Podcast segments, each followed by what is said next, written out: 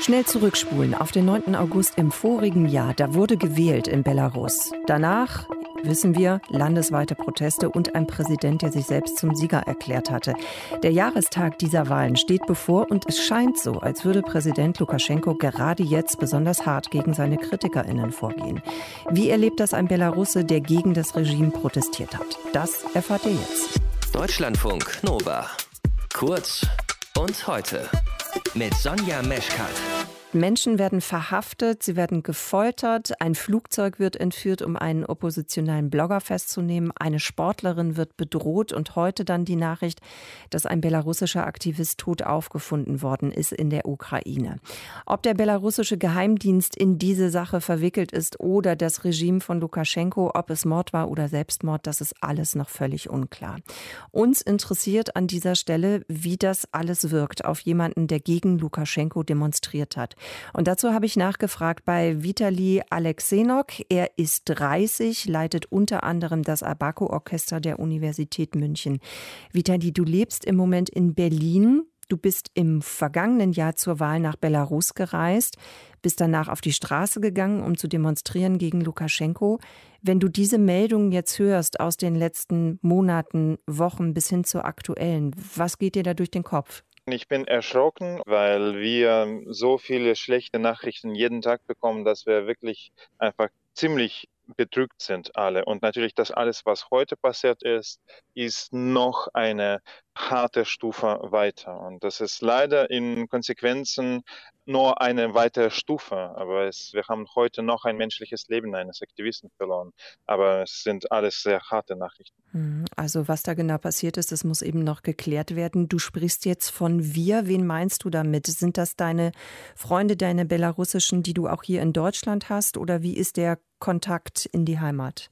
Ja, das sind Belarusen, mit denen ich in Kontakt bin. Ob sie in Belarus oder im Ausland sind, es sind immer Belarusen, die einfach das alles mitbekommen. Und meistens jetzt leider sind es Belarusen im Ausland, weil ich würde so jetzt pauschal sagen, 70 Prozent von meinen Freunden und Bekannten sind nicht mehr in Belarus, weil es mhm. so gefährlich ist. Und sehr viele können jetzt auch nicht zurückkommen und die anderen fliehen gerade und ja, die Lage ist schwer. Hm. Also viele sind schon geflohen, sagst du. Was ist denn mit denen, die noch in Belarus sind? Was berichten die dir über den Zustand des Landes gerade?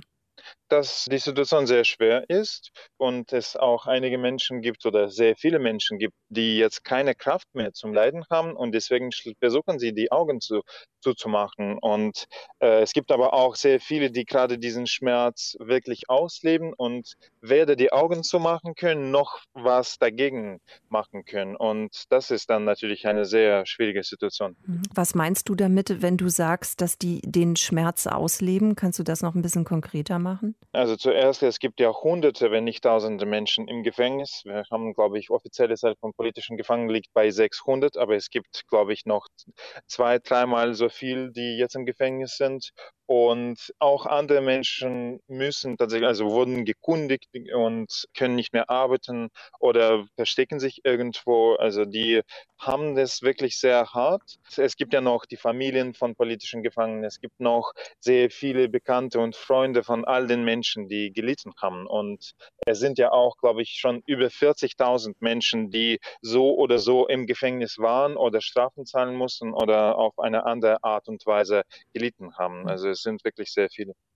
Es wirkt so, wenn man das eben jetzt so von hier aus betrachtet, als würde Lukaschenko gerade besonders hart vorgehen gegen seine Gegnerinnen, gegen seine Kritikerinnen. Wie siehst du das?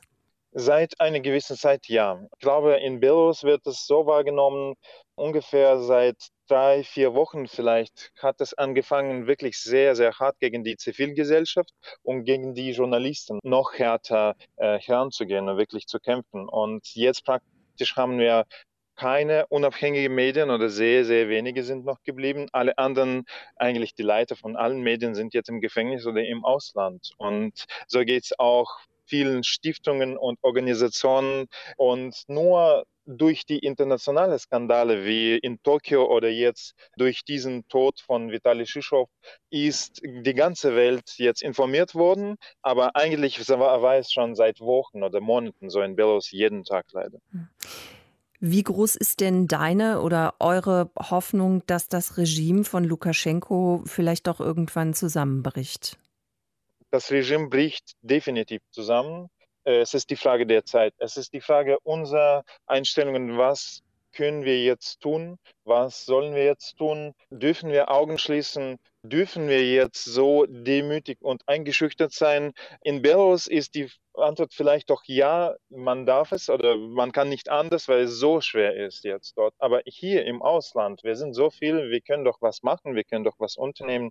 Und natürlich jede weitere Tat gegen die Regierung, jede weitere Tat auch von anderen Nationen, von anderen Staaten hilft, das Ende von diesem Regime zu beschleunigen. Und das Ende kommt sowieso irgendwann und ich hoffe, es kommt bald. Vitali, dann danke ich dir für deine Eindrücke im Deutschlandfunk Nova Update. Vitali Alexenok ist Belarusse, lebt aktuell in Berlin. Und ich danke dir fürs Gespräch. Vielen Dank. Deutschlandfunk Nova. Kurz und heute.